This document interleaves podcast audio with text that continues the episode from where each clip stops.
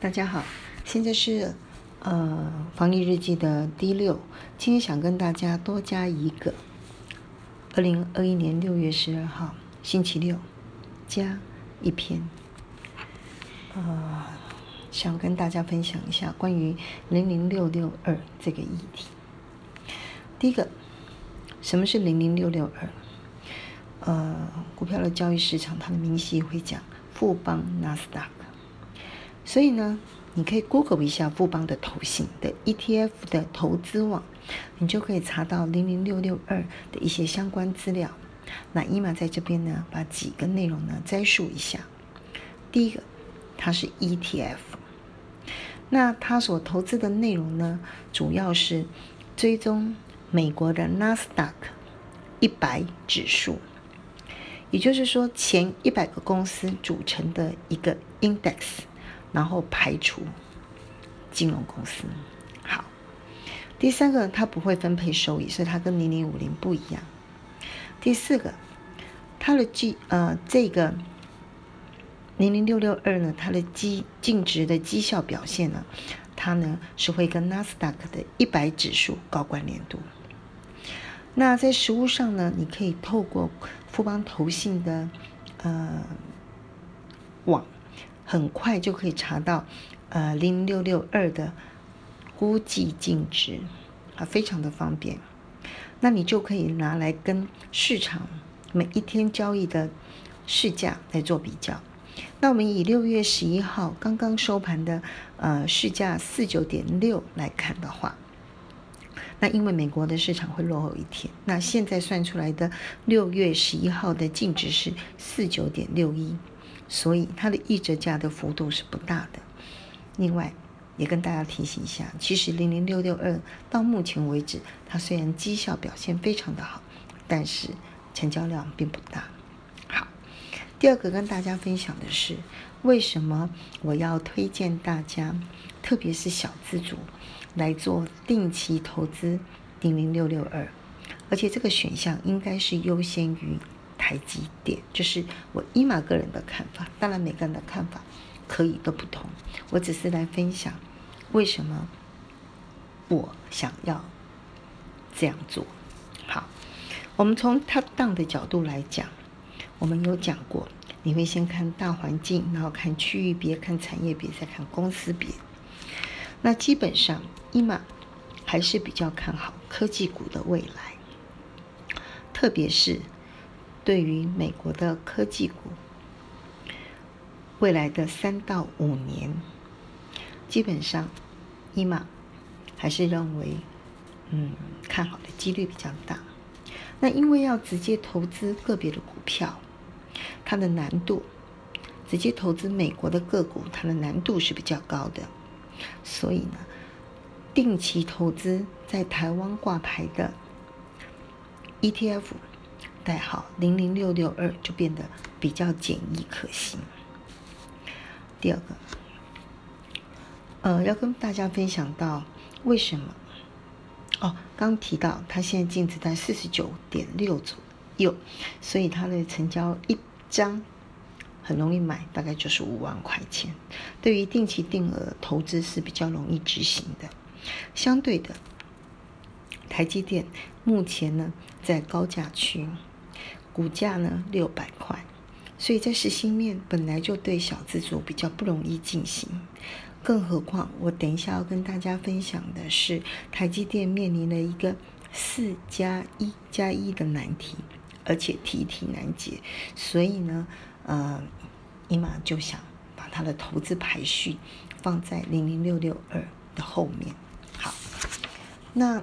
来跟大家摘述一下台积电碰到的四加一加一的难题是什么？呃，最近呢，台海因为危机升高的关系，所以大家就非常多相关的讨论。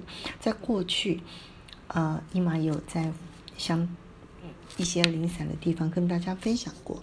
那这次再来复习一下，五月初外电报道会诊了台积电面临的四大难题。第一个难题最难解，就是来自于美国的压力。大家陆陆续续都会了解到，美国已经把半导体的锻炼列为国安问题，也把去台化的说法甚至做法都出来了。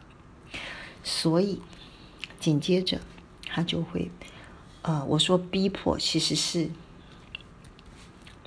几乎就是逼迫啦。台积电要到美国去设厂，那这里面很明显的，我就在想。技术外流的问题，人才外流的问题是没办法保住，或者应该说，好了，委婉一点讲叫不容易保住。而且赴美设厂成本一定是上来的，因为台湾有优秀的工程师，好，毛利率当然下去，获利当然就下来，当然就不利股价。第三个，他们也说他们有在地的需求，要就近服务顾客。好这都是一些外来的讲法，所以不止美国提出这样的问题，欧洲、日本又都提出相关的需求，但是最主要的核心还是于来自于美国的压力，而这一块是最难挡的。那台积电本身有没有问题？我们就回到之前提过的缺水缺电，可以展望的未来是，如果在台湾你要提高产能。你一定会对水跟电的需求会更增加，而这件事情到现在还看不出很具体的时程表可以解决这个问题，还轮流在靠老天爷精准的下雨，或者是靠口水的模糊中。今年的五月上旬，因为疫情爆发，又马上就发现。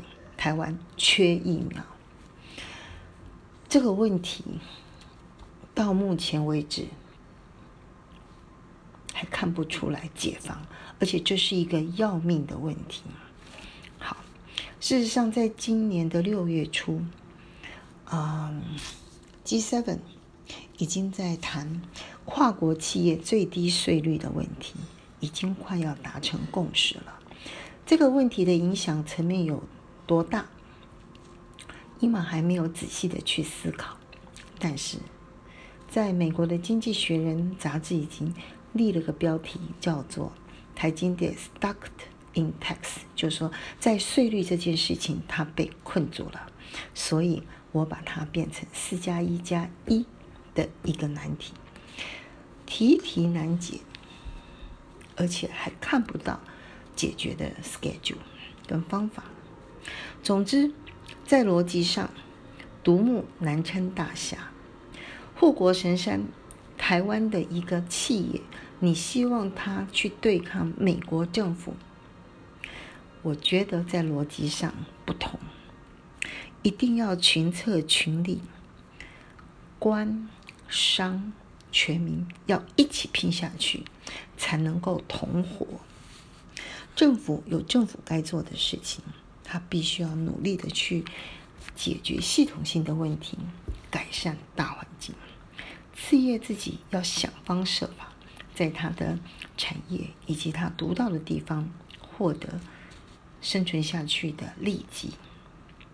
但是对于投资人来讲，以投资股票这件日常的活动来讲，两件事，第一个。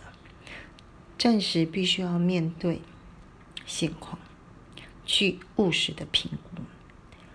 如果能力可以的话，就把未来可能发生的趋势也评估下去。好，以上跟大家分享到这里，祝大家均安。